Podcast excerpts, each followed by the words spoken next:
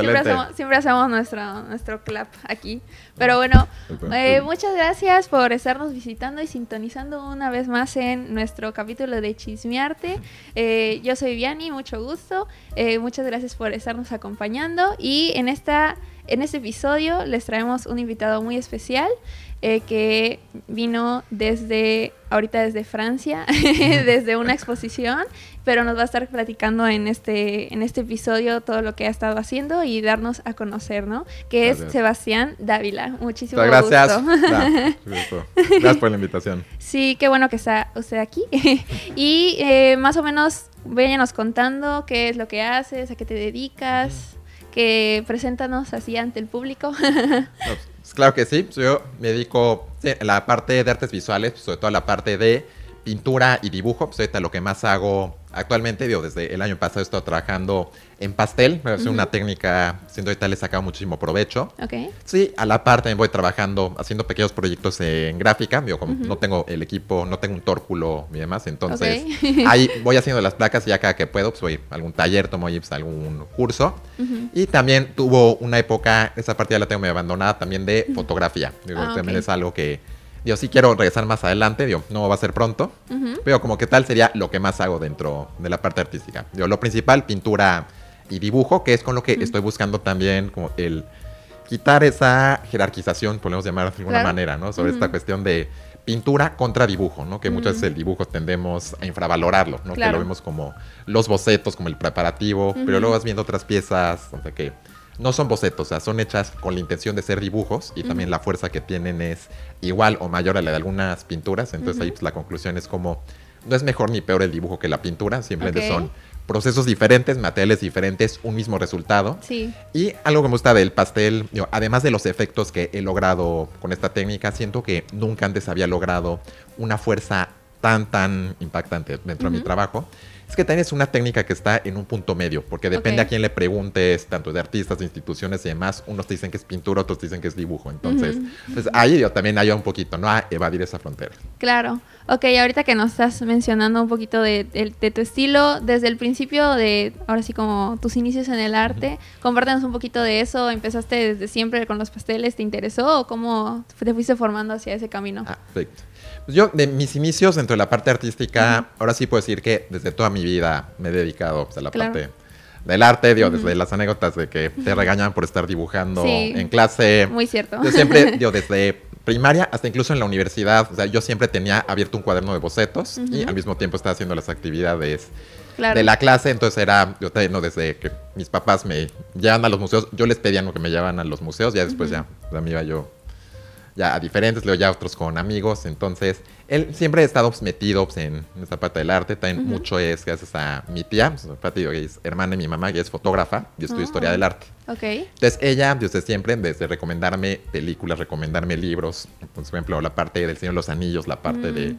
Tim Burton, yo que también han sido influencias muy, muy grandes dentro de mi trabajo. Sí, visualmente, ¿no? Exactamente. Sí, luego, por ejemplo, haciendo una serie de dibujos también con esta mezcla entre la parte fantástica, yo tanto de Tolkien como también de Burton, también la parte del arte sacro, yo que también es algo que me ha llamado de la atención muchísimo, de hecho pues hasta chistoso, ¿no? Que yo tenía 3, 4 años y ya ubicaba que estaba la Virgen de las Rocas, que estaba la Piedad, o sea, ni idea de quién era Leonardo, quién era Miguel Ángel, pero ahí está la Virgen de las Rocas, entonces de ir dibujando todas esas imágenes, entonces haciendo toda esta fusión de la parte fantástica, esta parte pues, religiosa, empezaron a salir todo este tipo de imaginario, diferentes personajes, lugares completamente desconocidos. Entonces, mi tía una vez que los vio, yo tenía ocho años, le recordaron tanto a Leonora Carrington como a Remedios Varo, que estamos platicando pues, ahí ellas. Entonces, me llevó al Museo de Arte Moderno para poder ver su trabajo. Entonces, ahí fue pues, como la revelación ¿no? de poder ver los originales, tanto de Leonora, de Remedios, ver también de otros artistas que había ahí. Entonces, como decir, bueno, no, realmente es lo que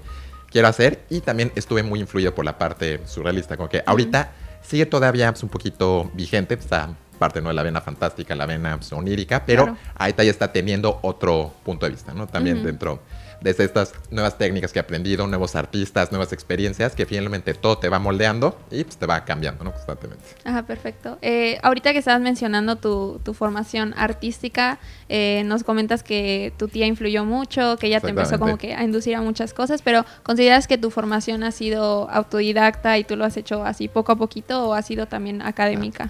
Algunas cosas han sido autodidactas y otras cosas sí han sido de la parte pues, académica. Yo desde estos primeros dibujos o sea, que yo hacía de manera 100% instintiva, digo, también yo con estas diferentes influencias, como yo le digo, o sea, a mi tía se lo he dicho mucho más veces, ¿no? Sin ti no sé qué estaría haciendo en mi vida, sí. literal. Y luego también de empezar a entrar a clases de pintura, con diferentes profesores, pues eran clases particulares, ¿no? Que en ese tiempo, estando en la escuela, pues ahí teníamos un poquito, ¿no? Las materias de educación artística, pero vemos la parte pues, de música, la parte de manualidades. Tocar la flauta, ¿no? en la secundaria. La, la, flauta, esa sí no me tocó. ah, bueno. Y luego, mientras yo estaba ya en secundaria y en prepa, entré al taller de Esther Samano, tengo una pintora pues, ah. maravillosa y también una de las grandes maestras que he tenido actualmente. Yo también he estado trabajando con ella, también trabajando con Yolanda Sánchez Saldana, que también es otra pintora, además mi tía yo también, fantástica. Entonces... Ok, el ir trabajando pues, ahí con ellas, de irme compartiendo tanto experiencias, recomendarme exposiciones, libros y demás. Entonces, digo, todo eso me fue ayudando, ¿no? También a irme desarrollando pues, en la parte técnica y posteriormente pues, ya aplicar a la licenciatura en artes visuales. ¿no? En este caso pues, la estudié en la NAUAC México, fuimos primera generación, y todo complementado ya con otros diplomados, otros cursos. Y ahí entra nuevamente, ¿no? La parte que aprendes de forma académica, también la parte que aprendes de tus propios compañeros, de tus amigos, ¿no? Y dentro de estas experiencias, ¿no? Cómo te vas retroalimentando. Y por otro lado, lo que tú vas descubriendo, ¿no? Que así me pasó con la fotografía, que en su tiempo también fue completamente autodidacta y ya después empecé a ver ahí está una de las grandes ventajas con la tecnología, que de lo que hablábamos pues, ahorita, es que ya tenemos herramientas tipo YouTube, tipo estos diferentes tutoriales. Claro. Que incluso los mismos artistas o también hay museos, por ejemplo, el Tate o el Thyssen, que también ya sacan estas cápsulas en las que te ponen actividades, por ejemplo, ¿no? De pinta un cuadro pues, al estilo de Picasso, haz una escultura al estilo de Rachel Whiteread, ¿no? De cosas así. Entonces, es una manera diferente de meterte a ese mundo, el generarte la curiosidad, también por el aprender, no solamente la técnica, sino también quiénes son estos artistas. Entonces, a partir de ahí, pues también te permite, ¿no? El no necesariamente tener que estar en una institución tomándose alguna clase pues, en específico, ¿no? Entonces, como que se ha complementado bastante bien, ¿no? Pues por un lado la cuestión autodidacta y por otro lado la parte pues, académica. Claro, sí, que de hecho es lo que te iba a mencionar y que estábamos hablando hace rato. O sea, ya lo que lo que estás diciendo ahorita, pues es no tanto como ir a museos o ir de que a, hacer tu formación artística, sino es también como esas, esas ventajas, ¿no? De igual hacerlo desde tu casa y como que tener ese contacto con el arte, ¿no? Este, más o menos, ¿qué opinas de eso? Eso pues, totalmente de acuerdo, ¿no? Obviamente todas estas herramientas que vamos teniendo también es algo que hay que tener muy, muy claro también es que tener una educación artística va a sonar muy pesimista, decir, no es garantía no de que te va a ir bien y al contrario, no puede ser un autodidacta, puede ser un verdadero genio. Pensamos, por ejemplo, en Basquiat, que también me fascina, de hecho, pues, mi reloj que es de él, ah, que como pues, comenta, ¿no? Que a él lo expulsaron de la escuela, ¿no? Incluso está documentado, ¿no? Como le aventó un pay al director de la escuela y en su cara. Entonces, él ya, de que lo expulsaron, él se iba a los museos en Nueva York y él decía, los museos fueron mi escuela de arte. Entonces, de estar ahí analizando cada una de las piezas, todo eso, yo ver qué le puedes ahí ir aprendiendo. Entonces, está ahí una persona 100% pues, autodidacta y finalmente, independientemente de todo el apoyo que tuvo con Warhol después que ya envolverse una súper, súper estrella, digo, eso es punto y aparte. Pero ahí tenemos un gran ejemplo, ¿no? De cómo una persona 100% autodidacta y también las maravillas que hizo y también el impacto pues, que sigue teniendo. Sí, claro. Y ya con respecto a esta formación artística que has tenido, tu, tu estilo, cómo lo has encontrado, cómo te sientes ahorita con todo lo que, lo que has estado realizando, te sientes conforme con lo que has hecho hasta ahorita, quieres seguir evolucionando. mira, lo del el seguir evolucionando, eso es algo que es inevitable, ¿no? finalmente, sabe haber ciertas cosas que de manera consciente, inconsciente, directas, indirectas, también se van a ir influyendo en ti, en tu manera de pensar, tu manera de hacer las cosas. Entonces, fíjate, nosotros, por una parte, sí somos los mismos, sí somos una pieza única, ¿no? Por así decirlo. Claro. Pero, pues, al mismo tiempo, no somos los mismos que fuimos hace un año, que fuimos hace 10 años, ¿no? Desde que nacimos. Entonces, eso, por supuesto, que se ve reflejado pues, en la manera pues, en la que hacemos las cosas. Ok.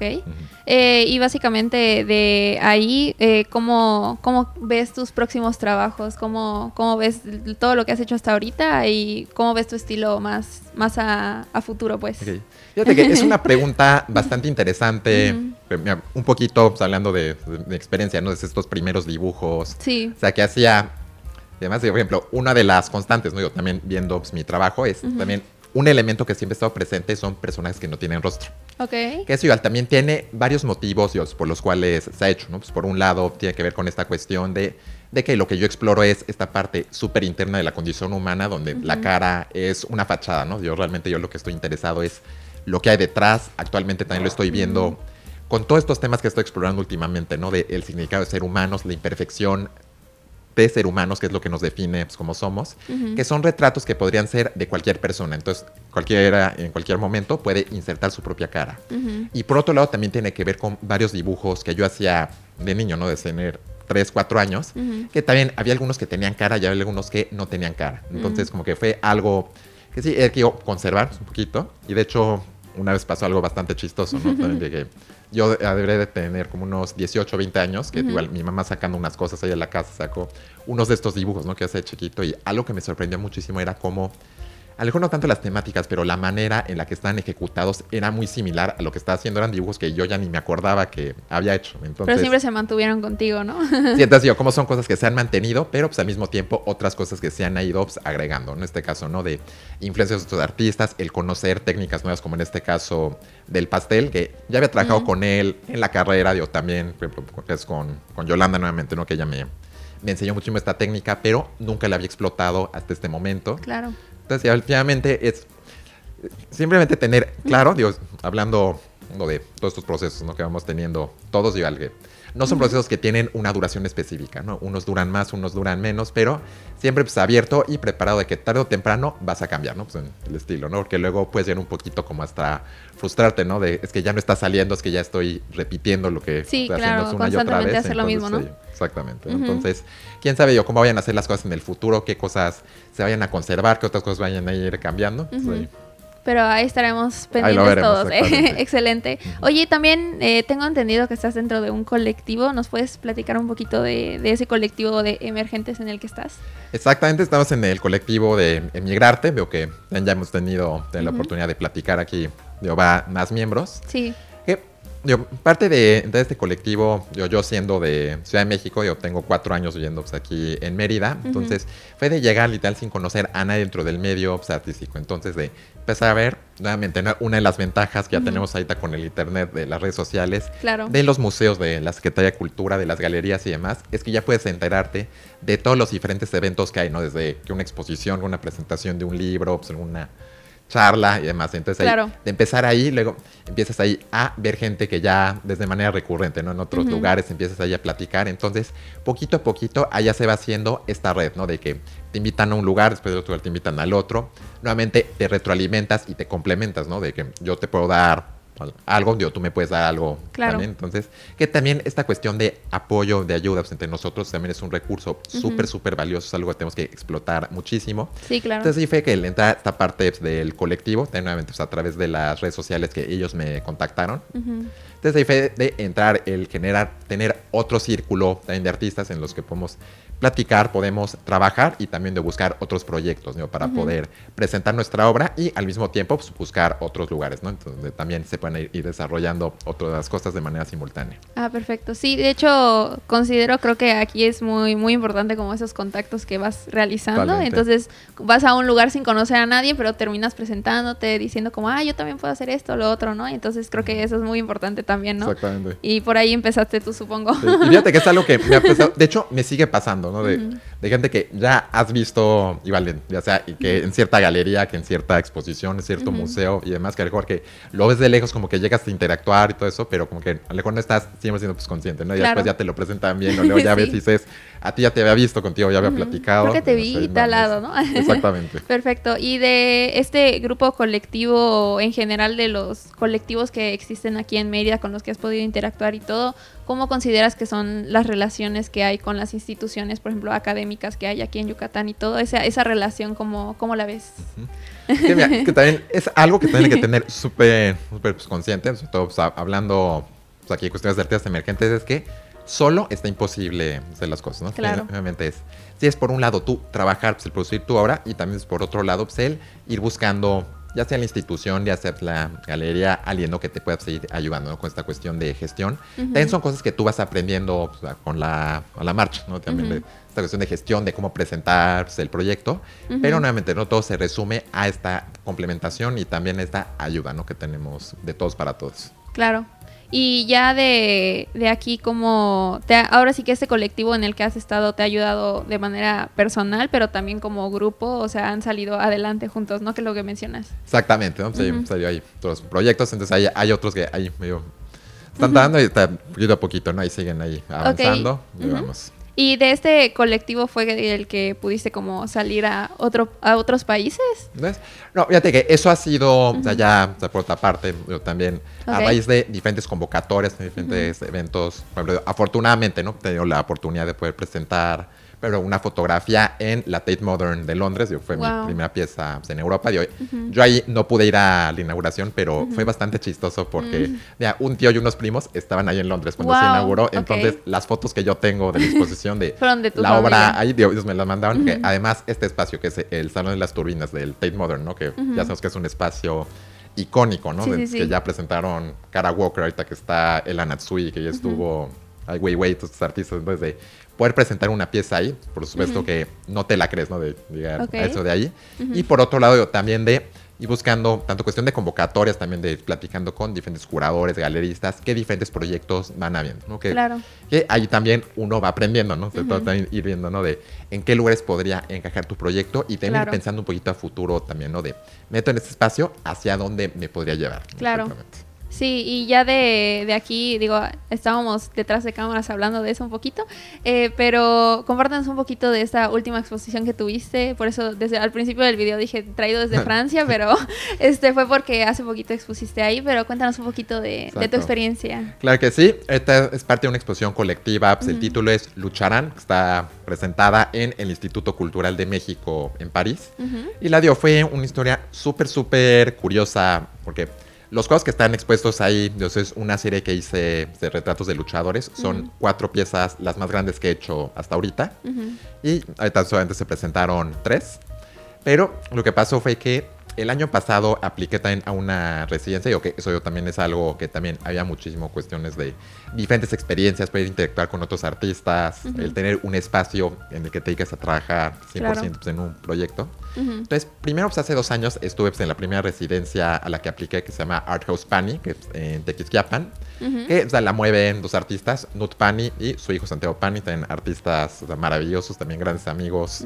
En general, digo, toda la familia Pani ha sido una gran ayuda en muchísimos aspectos ¿no? para el desarrollo de mi carrera. Yo también está Sandra Pani, yo también ahorita actualmente mi maestra, yo también de las como pocas maestras he tenido aquí. Entonces, la es una, una familia de la que han salido oportunidades muy padres. Entonces, estando ahí en esa residencia en Tequisquiapan, entonces ahí puedes desarrollar también técnicas de grabado, también que me enseñó Nut, también hay otra parte de dibujo. Y también a la par de esta residencia también tienen una sede en Holanda, en Leiden. Entonces apliqué primero a Tequis, me aceptaron y ya para el año pasado pues ya apliqué para la sede en Holanda. Digo que también que he ah. seleccionado fue una experiencia fantástica porque además fue mi primer viaje a Europa. Entonces, también de planificarlo y aprovecharlo hasta más no poder. Entonces, no solamente ir a Holanda hasta la residencia, sino ya que te diste la vuelta, pues empezar a ver otros lugares. Entonces, lo que hice fue volar primero pues, a Madrid, que ahí está justamente mi tía, ¿no? la que me llevó al, Museo de Arte Moderno. todo eso. Ella está viviendo allá. Entonces, pues ahí le caí en, en, España y en Madrid unos días, entonces de poder ir a todos los museos, poder ver a Goya, ver al Bosco, todo eso. Después ya viajé a París, entonces estuve unos días y después de ahí ya me fui a Holanda, estuve todo el mes. Entonces, ahí en París, digo, desde ir viendo desde los diferentes museos, todos los diferentes lugares que yo quería conocer. Digo que es una historia bastante curiosa porque este lugar yo no lo conocía. El instituto está en el mero centro de París, la tiene una ubicación privilegiada. Ok. Y yo llegué a ese lugar justamente porque dentro, digo, también de mis investigaciones, de todo lo que he visto, tanto de los videos, los libros de arte, yo que también es algo que me vuelve loco, también ahí los voy coleccionando y voy agarrando. De ahí también va sacando nuevas experiencias, nuevas ideas, entonces haciendo, sobre todo también de estos artistas, los que viven todavía, ¿no? Que libros en los que ellos también ya participan, entonces donde vas viendo desde entrevistas, ves las obras, de ahí fíjate, ¿no? Todos ahí te van influenciando. Entonces, curioso porque también hay dentro de mis libros, pues también había visto varias obras de Luc Toymans, este pintor belga maravilloso, que también me ha servido de base para algunas de mis pinturas, sobre todo una faceta antes del pastel, digo que son piezas en acrílico, piezas con pastel de óleo con crayola, que es con la que están hechos los luchadores. Entonces, nuevamente, benditas redes sociales, justamente, pues, en la galería de David Swinner, ahí en, París, había una exposición de Toymans, justamente. Entonces, aprovechar para poder ver piezas originales de él, digo, que también fantástico. Y justo enfrente de la galería estaba el Instituto Cultural de México. Entonces fue de, entrar, de, tocar, entrar. Había una exposición muy padre también, entonces ahí de, de platicar pues, con la dueña y demás. Entonces ahí fue pues, este, este proyecto, de ver de qué manera puedo hacer ahí alguna colaboración. Ah, perfecto. Entonces, estos cuadros los realicé en Holanda y en las residencias. De hecho, son cuadros que nunca han venido a México. Oh, Entonces, ahí esperemos que los traigan por acá. Vamos, exactamente. Sí, son los cuadros. Lo único que me llevé de aquí fueron las telas. Ya llegué ahí a prepararlos, ya llegué allá a comprar material. Hay algunos materiales que todavía tengo, del año pasado. Entonces, ahí creé los retratos de estos cuatro luchadores, que también ya era el pintar un luchador ya tenía tiempo queriéndolo hacer, pero no había encontrado la manera de hacerlo. Mm. Como que siento que también parte de lo que me ayudó fue el estar fuera de México, ¿no? Como estar en un contexto completamente ajeno al tema, puntos de vista diferentes. Por ejemplo, ahí en la residencia a la par también estaba un artista de Singapur, un artista de Pakistán, una de Estados Unidos y un artista español. Entonces, contextos, también puntos de vista que nada que ver con esta cuestión de los luchados. Entonces, como que el, el presentarlos ahí, el crearlos ahí, siento que ayudó, ¿no? Para realizar estos cuatro piezas, además de dimensiones muy, muy grandes. Ok. Entonces, Entonces los cuadros ya los acabé y se quedaron allá en Holanda. Porque justamente había estas posibilidades con París, ¿no? Desde el día que ya habíamos estado en comunicación, exactamente. okay. Y ahí donde se juntó fue que el Instituto Mexicano de Cultura ya tenía rato queriendo hacer una exposición en París de lucha libre, tenerla como mm. temática pues, también para acercar al público francés al tema de las luchas, ¿no? que también es parte de la identidad pues, del mexicano en muchísimos aspectos. Entonces, se hizo una colaboración con Christian Simet, que es un coleccionista de lucha libre, pero él tiene ya muchos años, ¿no? Haciendo esta colección de máscaras, de trajes, fotografías, boletos, pósters de las películas, juegos de mesa, pues, los ticos muñecos de luchadores. Entonces, sus piezas son las que estuvieron en la exposición y complementándola, pues había piezas de otros artistas, tanto mexicanos como extranjeros, que tenían la lucha libre como tema. Entonces, también ahí fue la increíble, ¿no? El poder presentar tus piezas al lado de fotos de Lourdes Grobet, fotos de Alfredo Vilchis, también unas fotos de Teosa Freud, también otro artista francés, muy padre. Somos los cuatro artistas que ahí participamos alrededor, ¿no? De todas estas piezas de la colección de Cristian, ¿no? Desde la Máscara del Santo. Sí, ay, qué padre. Y de hecho, considero igual que se junta un poco con la temática que nos estabas diciendo de dibujar personas sin rostro. Creo que la máscara es una forma de no verle el rostro a alguien y con eso como que complementas un poco igual tu propia obra, ¿no? Exacto. Pues es una manera de verlo. De hecho, un comentario también chistoso me comentaba su, un amigo de acá que me decía que hay lo que le gusta también de la forma de las máscaras, ¿no? Desde el diseñarlas, de la paleta de color, que finalmente pues la máscara te sugiere la forma de la cara, ¿no? De los ojos, la parte de la nariz, la parte de la boca. Entonces, cada parte, Te digo que le pareció muy interesante de cómo estos personajes que no tienen cara, cómo las máscaras, el que tengan máscaras. Tú te imaginas el Ahí como que da un poquito de idea, ¿no? De cómo podrían ser ahí ah, las pues caras. sí, increíble. No, pues muchas felicidades otra vez por tu exposición y ahora casi terminando, pero aún así con preguntitas así jugositas. Eh, cuéntanos un poquito desde tu perspectiva como artista, como maestro, como persona, eh, cómo ha sido tu relación con la crítica del arte, ahora sí como que en nuestro, en ah. nuestro contexto. Es una pregunta que se le puede sacar pues, mucho provecho. Exactamente. Y hora y media de podcast. ¿eh? que, ah, que mira. hay que tener, está claro, con la cuestión de la crítica, yo, la cuestión, yo leo muchísimo esto pues, a los alumnos, también doy clases en la Anáhuac Mayab, doy clases tanto parte práctica, doy clases de dibujo, de acuarela, de pintura, unas, clases de diseño. Y también doy de manera teórica la materia de historia del arte. Que, Bueno, el nombre completo de la materia es Historia, Apreciación y Crítica de Arte. Entonces ahí es el un poquito de todo en un semestre. De hecho, las clases son de hora y media, pero les digo a los alumnos, son clases que tienen que durar tres horas, ¿no? Para que podamos explotar bien Totalmente. todos los temas. Entonces, lo que hay que claro, digo, con la cuestión de, de la crítica es qué tanto dejamos que vaya influenciando pues, las cosas que vamos haciendo. Un ejemplo, el cine que me fascina, yo también es una de las influencias más grandes que he tenido dentro de mi trabajo. Me pasa muchísimo, ¿no? Con amigos, con familia, que les digo, ¿ya viste esta película? Y me dicen, no, porque los críticos ya dijeron que está mala. Es como que decir, eh, no, no haces tu propia formación, ¿no? Exactamente, no. El crítico que está mal, ok, no le gustó, ok. Ves qué dice al respecto, hace un video, hace alguna entrevista, algo así de por qué no le gustó, dio finalmente, ¿no? ¿Qué hace el crítico? Darte razones por las cuales amar o odiar algo. Entonces, caso. Ok, dices, pero si a él no le gustó, si a él le pareció mala, ¿por qué a ti te va a parecer mala? Entonces, ve lo que dicen, ve en qué estás de acuerdo, en qué no estás de acuerdo. Si se te antoja la película, todo el mundo dice que está mala. Se te antoja, vela a ver. El peor escenario es que no te guste, pero a lo mejor te estás perdiendo de algo fantástico porque pues, estás, estás, dejando que alguien más pues, piense por ti. Entonces, sí, toma esa decisión. Exactamente. Entonces aquí el chiste es llegar pues, a un diálogo tipo como el que estamos teniendo ahorita, ¿no? De empezar a ver en qué estás de acuerdo, en qué no estás de acuerdo. Tú retroalimentar al otro, que el otro te retroalimente a ti y vayas sacando ahí tus propias conclusiones. Sin la intención de convencer, sin la intención de decir por qué yo estoy bien, por qué tú estás mal. Entonces ahí el chiste es qué tanto dejamos, ¿no? Esa parte de la influencia, ¿no? Mira, incluso ahorita utilizando la palabra de influencia, ¿no? Pensando, fue en 1700, ¿no? Cuando surge justamente la cuestión del concepto de la crítica de arte con Diderot, con todos estos filósofos, ¿no? Como que un poquito como podemos decir que fueron de los primeros influencers justamente. ¿no? Porque también todos estos pensadores, lo, que ellos decían era y demás, exactamente. Entonces, aguas, ¿no? Que, porque un poquito, ¿no? De, ah, que lo dijo el crítico, ah, wow, es que este el crítico no lo favoreció, no, pues es una basura y todo eso, entonces sí, también. ¿Hasta dónde? Sí, también tiene mucho que ver, igual, por ejemplo, eh, en, hace muchísimos años, de que no cualquier pintura podía entrar a un museo, porque el crítico decía como, no, esto no pertenece a un museo, ¿no? Y cómo la gente empieza a revolucionar eso y empezar a crear sus propios espacios y saliéndose como de esa, de esa crítica, ¿no? Sí, justamente hablando, ahorita pensando pues, en el famoso salón de París, ¿no? Donde se supone que era lo mejor de lo mejor, ¿no? Exponías en el salón, o sea, ya ya le habías logrado pues, como artista.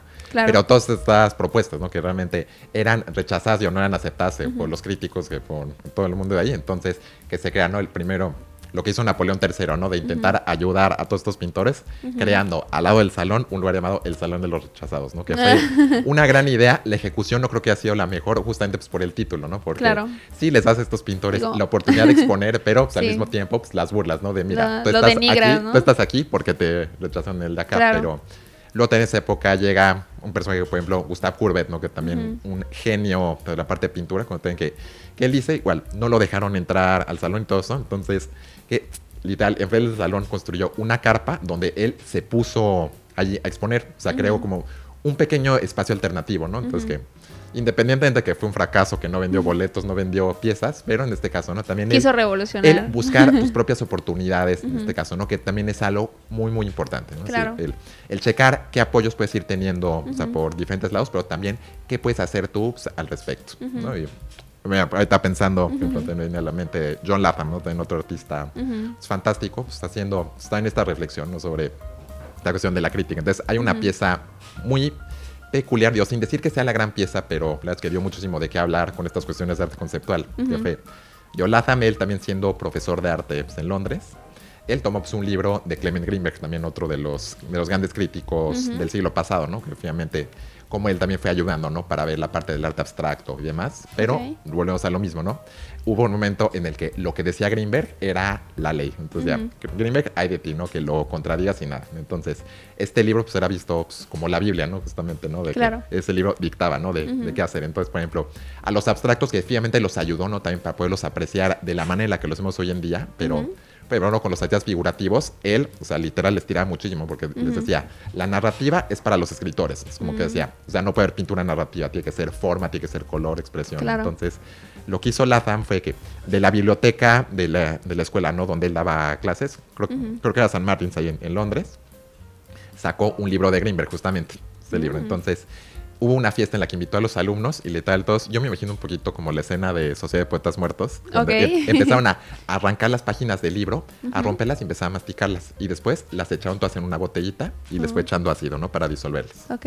Fue un proceso que duró muchos meses, por eso es Todo el una pieza ¿no? entre Ok. performance, arte conceptual Wow. y al mismo tiempo pues a Latham le empezaron a llegar varias cartas donde pues, le pedían que devolviera el libro. Ujú. Ya al final, él llegó allá a la biblioteca y les entregó la botellita con todas las páginas disueltas en ácido. Les dijo, aquí está la esencia de Greenberg.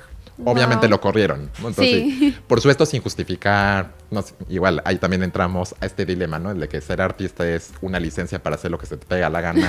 y porque eres artista, ¿está justificado o no? Yo también ahí, Claro. es algo de lo que podemos hablar Límites. horas, Sí, horas enteras. totalmente, claro. Pero finalmente una acción como esta que estás haciendo es, está bien, tienes ahí el libro de Greenberg y todo eso, pero ¿qué tanto nos dejamos influenciar en este caso, no? De, de crítico, ¿no? De, según él, ¿quién le dijo que debían ser así las cosas? ¿Por qué son de esa manera? Ujú. ¿Por qué no puedes pensar diferente? Está. Ok, wow, qué increíble, súper interesante todo esto, sí. Eh, igual también como, como maestro que es usted, eh, nos podría también compartir un poco, ahora sí como todos estos artistas que ahorita estamos también nosotros saliendo, no estamos saliendo, ahora sí como que de la academia vamos a empezar a ser como artistas igual emergentes. ¿Hay Correcto. algún consejo, hay algo que nos recomiende a nosotros como también productores artísticos aquí en Yucatán? Híjole. Ya sé, Brent. Mira, total, está. Hay también muchísimo que se le puede dar, como que, Sí. como tal, si se una pregunta, ¿no? Que dentro de 50 años yo puedo darte pues, una respuesta mucho, mucho más amplia. Ujú. Aquí yo con base un poquito pues, a mi experiencia, pues, debe Ujú. ser, nuevamente, no rezando, ¿no? Al de que solo es imposible pues, hacerlo. Claro. Realmente va viendo pues, muchos factores, ¿no? Que van, van influyendo, ¿no? En cómo va avanzando un artista pues, más que otro y demás. Entonces, por otro Ujú. lado está así, el ir buscando pues, las galerías, el ir buscando esas oportunidades de exponer, que luego también puede ser un trabajo bastante, bastante difícil, ¿no? Ujú. Porque te dicen, necesitas tu currículum para exponer, pero Claro. a veces que no puedes exponer porque no tienes el currículum. La o luego, también, ¿no? De que estás ahí, ahí diciendo, no, es que, que no se mueve esto y demás. Entonces, o sea, por un lado es, sí, tú buscar estos diferentes espacios, ver las galerías, los curadores, ¿no? Con los que tienes que poder encajar tu trabajo, pero no solamente, no solamente el, el tú quedarte ahí, ahí sentado o tú estarlos buscando, ¿no? sino Ujú. también ponerte a pensar esto, me lo comentaba Gabriel de la Mora, yo también otro artista pues, fantástico. Él literal, una confrontación muy grande, dijo, ¿qué estás haciendo tú para que una galería te busque? Mm. Porque también nos vamos a pensar que esto es algo que todo mundo como artistas emergentes hemos hecho, ¿no? De mandar decenas de mails, ¿no? Y con diferentes Sí. portafolios y demás que si bien te va, te responden uno y te dicen que no. Entonces Ah. también hay muchos que nuevamente digo, suena feo, digo, pero sí es que les llegan tantos mails similares a los que nosotros mandamos diario Sí, que claro. muchas veces ya ni siquiera los ven. Entonces, ver de qué manera, qué cosas podrías hacer tú de participar en alguna bienal o poder presentar tu proyecto en algún espacio alternativo para que sea visible, ¿no? Y ahí ir Claro. generando el interés.